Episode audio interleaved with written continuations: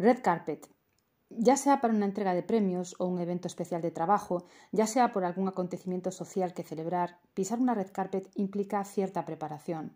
En este oficio, las ferias suponen prepararse para mostrar, y aquí uno de los elementos a colocar será la carpet. Puede ser red o de otros colores, pero se trata de que sea pisada por la mayor cantidad de clientes posibles.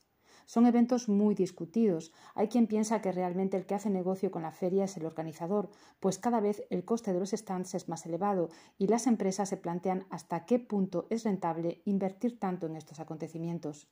La pandemia ha agudizado más si cabe este debate y algunas marcas han optado por caminos alternativos para promocionar su oferta. Sea como fuere, lo cierto es que existe un calendario internacional de ferias y los profesionales suelen optar por ir a unas o a otras en función de sus preferencias mostrar, enseñar, promocionar, darse a conocer y, en definitiva, venderse, eso sí, en un ámbito adecuado para ello, con profesionales del sector y todos aquellos que puedan estar interesados en él. Ese será el objetivo de la red carpet que hoy nos ocupa. ¿Alguna red carpet que os interese especialmente pisar en los próximos meses? En mi primera red carpet profesional importante cometí la novatada de facturar la maleta que se perdió.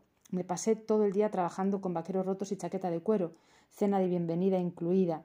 No tenía ni cepillo de dientes, pero el trabajo me salió bien.